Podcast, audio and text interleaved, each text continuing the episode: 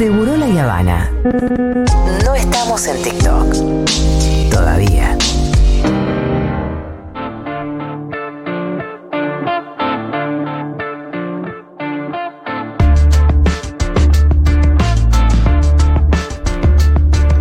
Bueno, muy bien. Ahora sí, vamos a profundizar un poquito eh, sobre el tema de la inflación. De la mano del señor Alejandro Pitu Salvatierra, que se metió En un quilombo. en un quilombo bárbaro con esta columna que se propuso. Muy ¿eh? livianamente dije, quédate tranquilo, yo hablo de inflación. Yo voy a hablar de inflación. Eh, salí Y- más mareado que no sabes. increíble, increíble. No, bueno, Vos ¿por solo qué? te igual, sí, ¿eh? yo solito, nadie me invitó, nadie me llamó, nadie me obligó. No, ¿por qué? Hace un tiempito nosotros empezamos Sí. con el Instituto Villero de Formación a hacer un relevamiento. Sí, Relevamos seis- eh, 688 hogares de tres barrios distintos, eh, Ciudad Oculta, Barrio Escapino y Barrio Obrero, son dos asentamientos y una villa de emergencia ya instalada. Eh, y los resultados eran los que esperábamos, y- pero lo que más nos impactó fue la percepción de los censistas en cuanto al ánimo de la gente, sí. la situación, las expectativas de ellos. Y entonces me- el- el- la explicación de todo eso que pasaba era justamente la inflación. Sí. Los la inflación te hace de goma, la Sí. verdad. Mira, entrevistamos 688 hogares, de los cuales el 15% solamente dijo que podía, que llegaba raspando a fin de mes. Sí. El 8% dijo que a veces llegaba. Y el 77% declaró que No no, llegaba. llegaba a fin de mes. Que si no fuera por el comedor comunitario, si no fuera por otra ayuda externa a- a- apoyando sus ingresos, no llegaría a poder comer todo el mes, ¿no? Sí. No es que estamos hablando, comer todo el mes. Sí, sí, sí, sí. ¿no? Eh, los ingresos familiares que declararon la gente de los entrevistados, el 13% llegaba a cobrar 50 mil pesos o más. El 18% llegaba a cobrar 30 mil pesos o grupo más. familiar. Grupo, ingresos por grupo familiar. Eh, el 50% cobraba 20 mil pesos y un poquito más, o sea, entre 20 mil y 30 mil pesos cobraba ¿Esta el 50%. encuesta cuándo fue hecha? La terminamos hace dos semanas. No, no. ¿Qué hace con 20 mil pesos? Y el 10% de los entrevistados declaraba tener ingresos entre los 15 y los 20 mil pesos. La verdad que cuando hablabas y pensábamos justamente eso que vos decías, Julia, ¿qué haces con ese dinero? Nada. Nada. Nada. Sí, y ahí es donde toma muchísimo valor las políticas sociales del gobierno Mm. en todos sus programas sociales. Sin eso, tengamos en cuenta que habría muchísima gente que pasaría hambre de verdad. Hambre, Sí. que no tendría que darle de comer algún día de la Pero semana a su igual, hijo. Pitu, estos ingresos, cuando vos hablas de familias que perciben 20 mil pesos, me imagino que están contados los subsidios, los planes, los. Sí, ahí las tuvimos, como, ahí tuvimos como algún error nosotros Ajá. en donde no, preguntamos si venían. contenían estos. La Ah. verdad, nosotros creemos que aquellos que declaran 15 mil pesos de ingresos Sí. están declarando ingresos aparte de los planes sociales. Claro. ¿No? Entonces, entre todos los planes, por ahí por ahí se le hace un paquete de 30 mil, Sí. 40, 35 mil pesos calculamos Sí. nosotros, que está muy por debajo de la canasta básica. Sí, sí. Muy por Pero es que debajo, 15 mil directamente es. Cuando le preguntábamos en qué, qué- en qué gastaban su dinero, eh, qué consumían, por supuesto que nadie, nadie habló ni de esparcimiento, ni de salidas a comer afuera, ni mucho menos. El 13% dijo que gastaba todo su dinero en comer, viajar y pagar algunos servicios dentro del barrio. Esos servicios se referían a eh, televisión y el internet. Sí. Y el teléfono móvil, el celular. El 77% declaró que solamente cubre los alimentos y el viaje, o sea, con su dinero solamente lo gasta en comer y viajar. Y el 9% ni siquiera lo contestó. La mirada fue, la- lo que dicen los censistas, la mirada fue de, ¿qué me preguntás? Sí. En lo que me alcanza y cuando puedo. Claro, claro. Cuando fuimos a preguntarle qué era lo que más le preocupaba, y ahí viene la cuestión más, viste, del ánimo de la gente, de cómo estaba, en primer lugar el 82% respondió que los precios, Sí. la suba de precios, la inflación. No Eso es saben lo que decirlo más te desespera. Eso es lo que Porque más no sabes para cuánto te va a alcanzar la guita cada mes o cada día. Eso respondió el Es muy loco porque 82%. muchas veces que se pregunta sobre eso, eh, los, grandes medios dicen que una de las principales preocupaciones, además de la economía, es la, es La la inseguridad, que sabemos que afecta A los de manera más heavy a los sectores populares, pero ahí no está tan mencionada. Bueno, pero aparece en segundo lugar, Mira, con el 10%. Ah, mira. El 10%, o sea, en el segundo lugar, o sea, lo que más le preocupa a la gente hoy es que la guita no la alcanza, que mes a mes se le complica poder llegar, poder darle de comer. Eh, lo que decimos siempre, hay gente que de un mes al otro hace la misma compra y tiene diferencia de miles de pesos en, en el ticket final. Eh, eso hace que no, no hay más plata, entonces compras menos. Va dejando cosas Sí, en la. No hay nada más indignante, más, más, vergonzoso que tener que dejar la mitad del chanquito en la caja. A mí me pone tan mal eso y me, me- Sí. ¿viste? Eh, y el 8% dijo que varia- eh, eh, varias cosas le preocupa. Pero lo, lo- lo más complejo, o lo otro más complejo que nos preocupaba, que era cuando le, le preguntábamos a la gente si pensaba de que el gobierno iba a poder resolver la inflación. Sí. El 85% dijo que no, y el 15% restante dijo que no sabía. Ninguno dijo que sí. Y no, no pareciera, ¿viste? Porque además em, se supone que había un plan para bajarla, que en un momento empezó a mostrar una leve baja, ¿no? Y, e incluso me acuerdo de Guzmán decir, es verdad, que no está bajando todo yo lo que vine dijimos". acá en una charla que había tenido con él en una visita al Sí. barrio que te decía muy contento, dijo que se desaceleraría la inflación. Sí, estaba diciendo, se está, está- está mostrando una, una leve desaceleración, menos de la que esperábamos, pero ya ven que está bajando. Evidentemente. Y se fue a la mierda los últimos meses. Entonces, evidentemente, Guzmán tampoco tiene ni No. idea cómo hacer. Y evidentemente tampoco estar más cerca de un acuerdo con el FMI te da una perspectiva o la seguridad, entonces termina calmando la economía, ¿no? Como No. dice el propio Guzmán. No, había muchos que dicen que no solamente arreglando con el Fondo Mon- Monetario se resuelven todos tus problemas, todos nuestros problemas, y yo creo que es verdad. Y el último dato, y después salimos directamente a hacer un- un- una charla sobre la inflación, es la escuela pública y privada. O privada. El 25% de los entrevistados declaró que tienen los chicos en, escuela, en la escuela privada. Ajá. Los motivos son, eh, necesito que vayan a la escuela sí o sí, no puedo dejarlo en ningún lado, y todas esas Que cuestiones. hay mucha huelga, por ejemplo, en la escuela Claro. pública es un poco más inestable con eso. Y el 75% dijo, a ver, eh, te- tener los chicos en la escuela pública, pero de ese 75%, el casi el 30% cambió sus hijos de la escuela pública a privada en los últimos dos años. O sea, que marca una también de- una decadencia de la economía familiar Mm. que no puede sostener la escuela privada. Ah, de la privada a la pública, porque dijiste de la Claro, pública privada. eh, de- Ah. al revés, pasó de la privada a la pública en los últimos dos años. O sea, marca un deterioro continuo de la, de, de la situación económica de las familias que viven en los barrios populares. La inflación, ¿qué es la inflación? La inflación es la suba generalizada y sostenida de los precios de la economía. Es algo con que lamentablemente en la Argentina nos acostumbramos a, a convivir hace mucho tiempo. ¿Cuándo empezó la inflación en la Argentina? Es muy controversial. Nadie tiene muy claro, porque algunos refieren al año 1945, 46, en el No está claro Perón. porque no siempre se midieron Claro, los datos de inflación, Claro, y- entonces... Y todos marcan como que ahí empieza el problema en el 1945-46 con, el- con, con la inflación. Pero hay registros que hablan de 1890 eh, en una inflación de un 50%. En, en- en 1881 se, eh, Roca, Argent- Julio Argentino Roca declara la moneda, el peso argentino. Porque antes se compraba con moneda media variada, era un quilombo. Ese peso argentino estaba respaldado por el dólar. Ca- Cada un peso, 1,6 gramos de, de oro. O sea, era el respaldo de un peso. Claro. Después en el año 1900 de 1884, 85 empezamos a tener los primeros problemas de, de- de, eh, problemas externos. De deuda externa. de, de- sí, limitación externa, dirían. Sí. Y se tuvo que sancionar la no convertibilidad del peso en el oro. Claro, y ahí ya se empezaron a. Y ahí ya se empezó a desbaratar todo. Eh, como resultado de eso, en el año 1890 hubo una inflación de un 50% que no se registró porque no se contaba en ese, en ese momento la inflación. Luego pareciera que la inflación de la Argentina se empieza a estabilizar y va a marcha a nivel internacional. Subían en, en algunos lugares, en otros. Y, y también subía en Argentina, pero era bastante normal. En el año 1945, los economistas ortodoxos dicen que pasó un hecho muy puntual, que tiene que ver con la irrupción del peronismo. Claro. Para, lo de eso de 1890 no es del cuadro de Sin pan y sin trabajo, ¿no es de ahí? Creo que sí. Creo, que, es de de ahí. ahí, ¿no? Sí, sí, sí, sí, sí. El famoso cuadro. De- de- de- claro. de- del tipo mirando por la ventana. ¿De, qué pintor es el cuadro? De, de la Cárcova, ¿no? No lo sé. Claro. Pero sí, creo Sí, que- puede ser. Sí, creo que hay. Bueno, estos economistas ortodoxos dicen que pasa un hecho fundamental eh, que fue uno de los efectos principales que empieza a provocar que la inflación en el 1945 empieza a tener dos dígitos. Que tiene que ver con el inicio del proceso que suele identificarte como la lucha distributiva. Sí, la distribución del ingreso. Impulsada por quién? Por Juan Domingo Perón. Sí.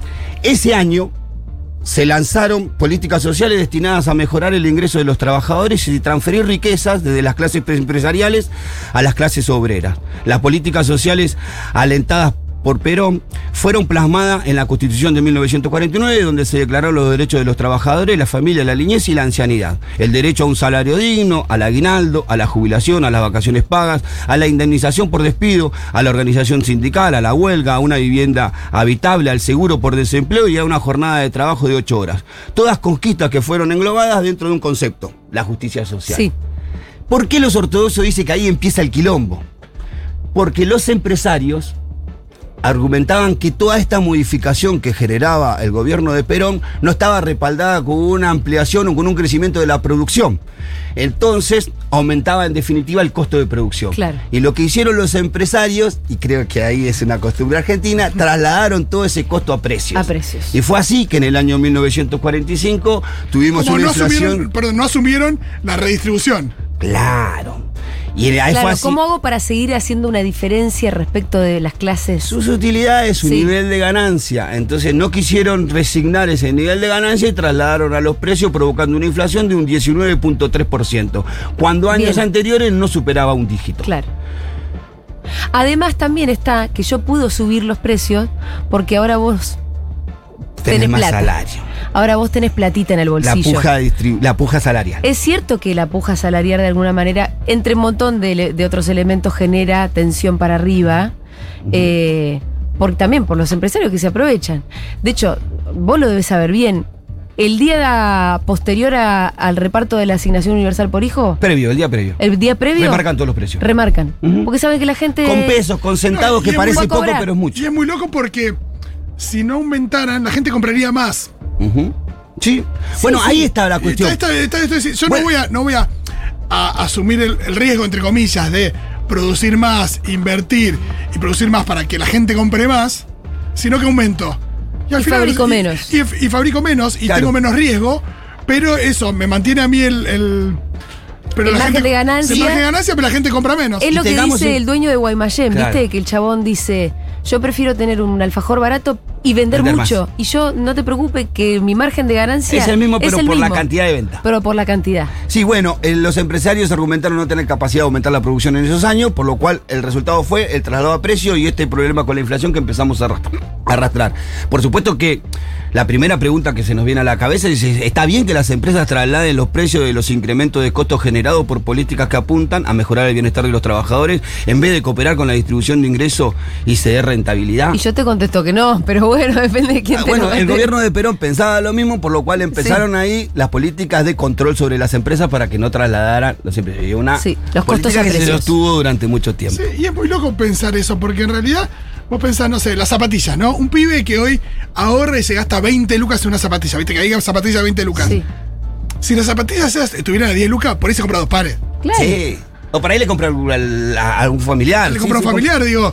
Eh, y es muy loco pensar que, que no, que, que el que las produce o el que las distribuye. Prefiere ponerlas a 20 y vender menos. Bueno, pasado los gobiernos de Perón, empezaron las, las dictaduras militares y la, y, la, y la inflación se convirtió en un problema porque siempre conservó los dos dígitos, estuvo rondando entre el 30, 40, tuvo picos de 50 por ahí, hasta que llegamos a un periodo en donde parece haberse solucionado la inflación, que es el periodo de la convertibilidad Sí, y la aparición sí. de Menem y Caballo, Con un costo altísimo, ¿no? que lograron bajar Sí. la inflación y llevarla a casi cero.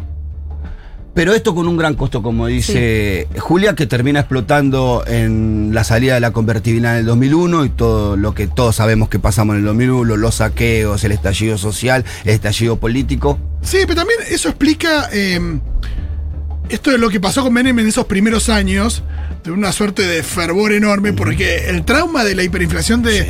de fines de los 80 en Argentina Fue muy fuerte. Entonces, que, que, que llegara un tipo a frenar eso, por supuesto que la gente no tenía claro el costo, porque nadie es especialista en Y economía. sí, no, y aparte era, un, era un experimento de laboratorio que No, pero aparte- tenía antecedentes. Ve- Pero por eso, por eso el tipo también fue a Harvard a explicarlo. Claro, Sí. veníamos, veníamos de tener en el año 89 3.079% de inflación y en el año 1990 2.314% de inflación. Sí, y el 91, Y en el Flu. 91 se plancha y queda casi cero. Como consecuencia, como costo de esto, lo que todos sabemos que vivimos Sí, en el 2001. sí, claro. Luego, bueno, viene. Pero el- eso fue, fue, fue una cocción que estalló, eh, o que llegó a su punto de ebullición en 2001, pero esos primeros años parecía que había una, una especie de milagro. Por pero, lo menos en, en la clase media, por lo menos en... en- en pero yo creo que tenía que ver con lo que hablábamos hoy, que es la recesión. Sí, Creo que sí. había un nivel de recesión en donde no había también un margen como para aumentar, Sí, la sí. economía se estaba recuperando, que fueron los primeros años, bueno, el- los años de gobierno de Dualde y luego la erupción en 2003 de Néstor Kirchner, y hay un poco como que en el gobierno de Néstor Kirchner se empiezan a emparejar, o la, o la inflación empieza a ser menos dañina por el nivel asalariado. Claro, claro. Porque el salario estaba muy por encima de la inflación año tras año, entonces empezó a haber una recomposición salarial de los trabajadores Sí. que hizo que los años, entre los años 2013 y 2015, tuviéramos... Se de- el poder adquisitivo. Eso, pero no se controló nunca la inflación. Pero la inflación no. Siempre fue la inflación existió, pero la manejábamos con teniendo los salarios en dólares más altos de Latinoamérica. Y así llegamos hasta el día de hoy, habiendo pasado por los gobiernos de Macri y todos esos, eh, que ¿cómo, cómo decirle? Es, es- esos, esos, eh, punt- esas puntas que tuvimos de inflación en algunos años que nos fueron destrozando la economía hasta llegar a este tiempo en donde todavía seguimos lidiando y no sabemos muy bien hacia dónde salir con este problema. No, y con ninguna solución, porque que se intentaron cosas, se intentaron. Digo, nada demasiado revolucionario. No. Pero sí llegaron diferentes gente con diferentes libritos, desde algunos que automáticamente nos asustaban, como el ajuste de Macri el- y, y demás, pero, pero nunca con resultados. Bueno, nosotros eh, consultamos a algunos economistas, algunos en off, que nos, di- nos dieron algunos de sus pareceres y le hicimos algunas preguntas a algunos de ellos. Eh, Emanuel Álvarez Agís nos respondió tres preguntas interesantes. Le preguntamos por qué, qué produce la inflación en la Argentina, por qué esa inflación afecta a los sectores más populares. Eh, y no me acuerdo la otra pregunta, pero bueno, lo escuchamos. A ver. En primer lugar, sobre las causas de la inflación, no siempre la inflación es el síntoma de la misma enfermedad. Uno puede tener inflación, por ejemplo, porque la economía crece muy rápido, la demanda crece muy rápido, y esa demanda, no de un bien en particular, sino de todos los bienes al mismo tiempo, genera una suba de precios, lo que típicamente se dice una inflación porque la economía está recalentada. En el caso de Argentina, esa explicación no aplica, básicamente porque la economía viene de una brutal recesión, producto de la pandemia, y además todavía tenemos 8% de desempleo, quiere decir que hay un montón de gente que no está encontrando trabajo y un montón de productos que no están pudiéndose vender porque la gente no está encontrando trabajo. Entonces la inflación argentina actual tiene más que ver con Primero, un aumento de costos de ciertos bienes particularmente sensibles para la canasta de consumo de la, de la población. Y segundo, eso sería la causa. Y segundo, la inflación es el mecanismo de propagación de esos aumentos de costos cuando los sectores que pujan por no comerse esos aumentos de costos intentan defenderse. ¿Cómo funciona esto? Bueno, por ejemplo, aumenta el costo de los alimentos, los trabajadores dicen yo no quiero perder en términos de alimentos, entonces pido más salarios. Cuando los empresarios ven eso dicen, bueno, pero los alimentos son más caros, entonces si vos me pediste más salarios te vuelvo a aumentar los precios. Cuando los trabajadores ven eso vuelven a aumentar los salarios y ese es el mecanismo que termina propagando la, la inflación. Álvarez Agis. Álvarez Agís. Acá ahí tenemos otro audio, ¿no? En el caso particular de los alimentos, ahí hay que tener en cuenta que ocurren dos cosas. Un fenómeno internacional, donde tanto el año de la pandemia como el año posterior a la pandemia hubo una inflación eh, en alimentos a escala mundial. Y esto fue producto de que la gente se tuvo que quedar en su casa, dejó de consumir servicios. El servicio más básico que dejó de consumir es el de moverse, dejó de tomarse colectivos, dejó de irse vacaciones, dejó de salir a comer afuera, etcétera se quedó en su casa y hizo poco más que comer. Eso generó un aumento muy fuerte de la demanda de alimentos eh, que apalancó la inflación. En particular en Argentina ese fenómeno se vio agravado porque Argentina justamente exporta alimentos. Entonces cuando los alimentos suben en el mercado internacional, los productores locales intentan tener la misma ganancia que tienen en el mercado internacional, producto de esa suba de precios, en el mercado local. El problema es que si el salario no acompaña esa inflación internacional, lo que ocurre es una pérdida de poder adquisitivo o cuando los trabajadores y, y otros sectores sociales resisten esa pérdida de poder adquisitivo, termina generando una aceleración de la inflación. Bueno, dejamos ahí los audios. Después hay otro audio, pero tampoco es tan importante. Bueno, eh, acá hablaba de la, de, la, de la suba del precio de los alimentos y lo enmarca en la cuestión internacional. Sí, Me parece que falta igual un poco. Sí, porque- claro. Porque. Falta la concentración en la producción de alimentos que hay en nuestro país. Sí. que estamos en manos de cinco empresas, seis empresas, que producen casi todos los alimentos. Entonces, claramente tienen una posición de poder sobre ese mercado. No, y que- te marcan que- el precio, te hace lo que quiere. No, y claro, y que se ponen de acuerdo. Sí, Se cartelizan. E igualmente yo estoy cada vez más eh, desconfiada claro. también de la competencia. Mira lo que te digo. Porque al final vos ves como los rubros No, que porque están la competencia es, es en bajo salario después. Compiten, después compiten en otras cosas. También. Como, eh, eh, lo- yo la verdad que no lo sé, pero lo que también ves es que aquellos rubros en los que tenés uno o dos que monopolizan todo, eh, los precios suben. Pero en aquellos rubros donde tenés un poco más de competencia, los precios también suben un montón. Sí, pero nunca Entonces la competencia, jugadores, en- ¿eh? por lo menos en este contexto ahora sí, la competencia evidentemente tampoco te está garantizando que los precios bajen. Y después tenés tipos como Moreno que te dicen, mira, la verdad que al final te conviene tener menos porque tenés menos interlocutores. A los que ir a boxear cuando Sí. te suben los El precios. tema es que no compiten en precio, nadie Claro. compite en precio en nuestro país. Compiten en eh, a quién le pago menos salarios, Sí. en reducción de costos y en otras cosas. Y fíjate, por eso, pensar en las de telefonía. Compiten en cualquier cosa menos en precio. Nunca vino una, nunca vino Claro, ni Movistar, ni personal a decirte. Yo te "Che, cobro menos. Yo soy barata en serio. No, te hacen publicidad, te invitan a recitales, te atienden mejor o peor. Digo, Sí, pero- siempre mirando al de al lado. Digo, voy a atender un poquito mejor que este, pero no mucho. Eh, pero nunca eh, a decir, ¿sabes qué? Yo rompo el mercado y te ofrezco un precio realmente mejor. ¿Sabes cómo saldría todo el mundo corriendo? ¿Cómo pasa también con otras? Con, no sé, 20. Sí. Digo, cuando hay alguien que realmente ofrece eh, Mejor precio. mejor precio, y bueno. Sí, me, me parece que también hay una cultura de consumo nuestra que, que no está bien. No tenemos una cultura de ir a buscar el precio, el precio más barato, reclamar eso, no comprar cuando te parece injusto.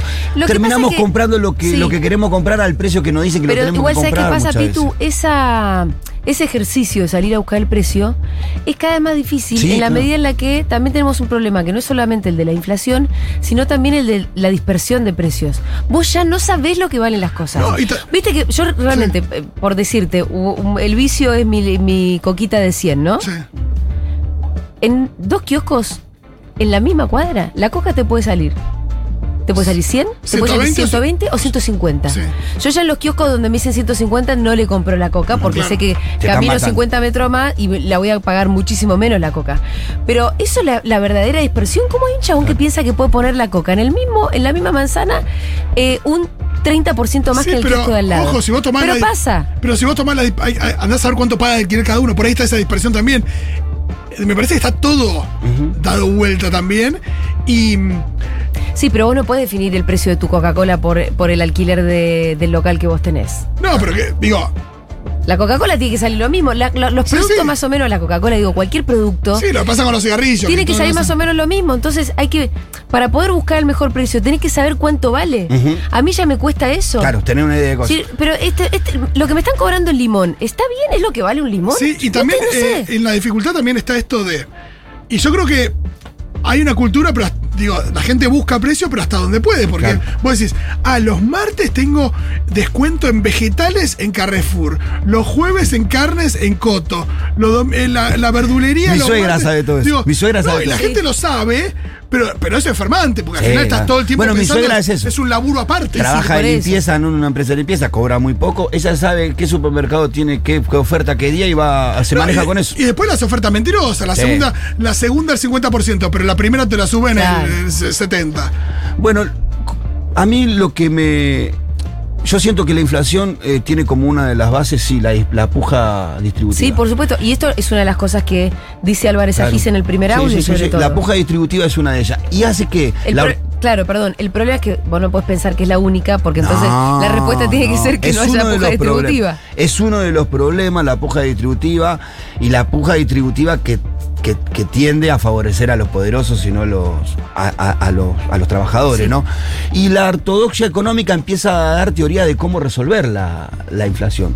Y paradójicamente todas esas políticas que deberían llevarse adelante para controlar la inflación agreden siempre al mismo sector. Claro.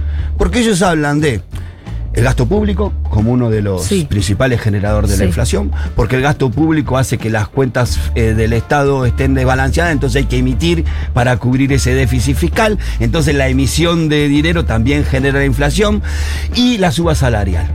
Claro, ponerle techo a las paritarias. Entonces nosotros vamos a intentar, ya que no vamos a saber, no, no cómo averiguar cómo salir esto, vamos a decir qué son las cosas que evidentemente en la Argentina no combaten la inflación. Sí.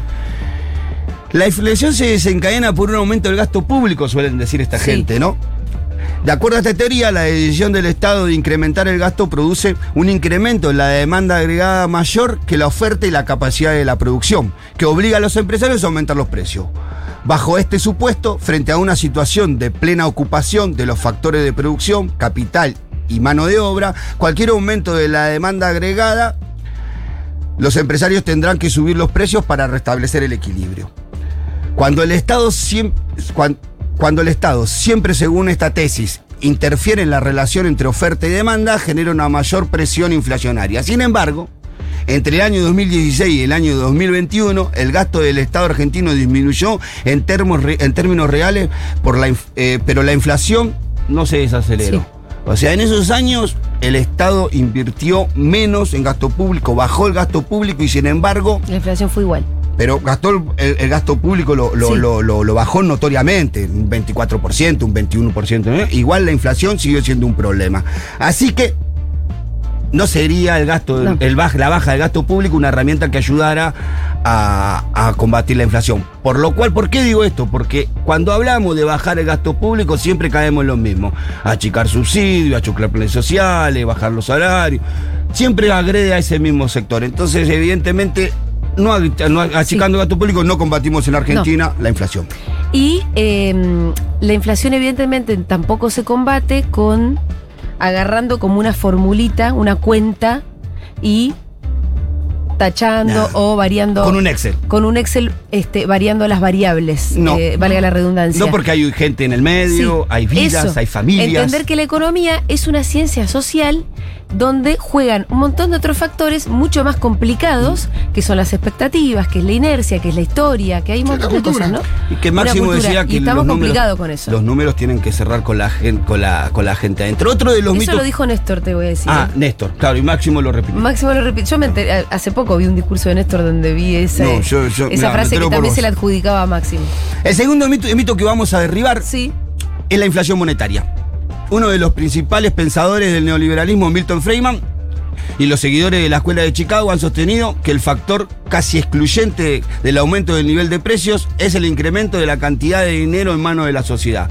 Para la Escuela de Friedman, la inflación sube cuando por alguna causa en en generar el déficit fiscal del Estado ocasiona un incremento de la cantidad de dinero y la producción no aumenta. En 2018 se cumplió con el objetivo idílico de los monetaristas de la emisión cero pero sin embargo la inflación no se desaceleró, siguió acelerándose, por lo cual bajar la emisión parece no ser la solución tampoco.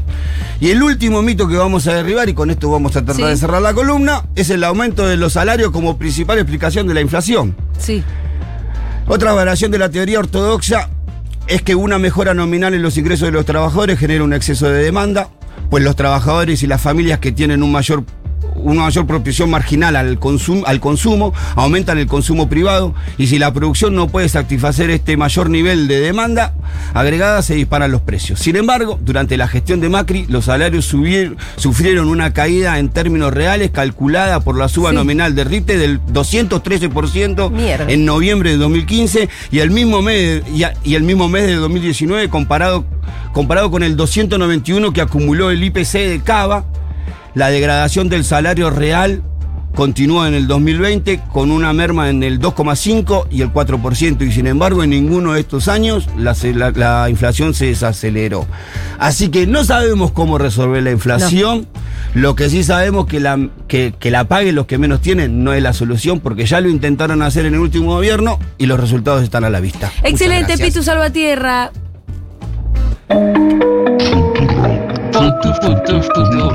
Futurock es bárbaro. Es bárbaro.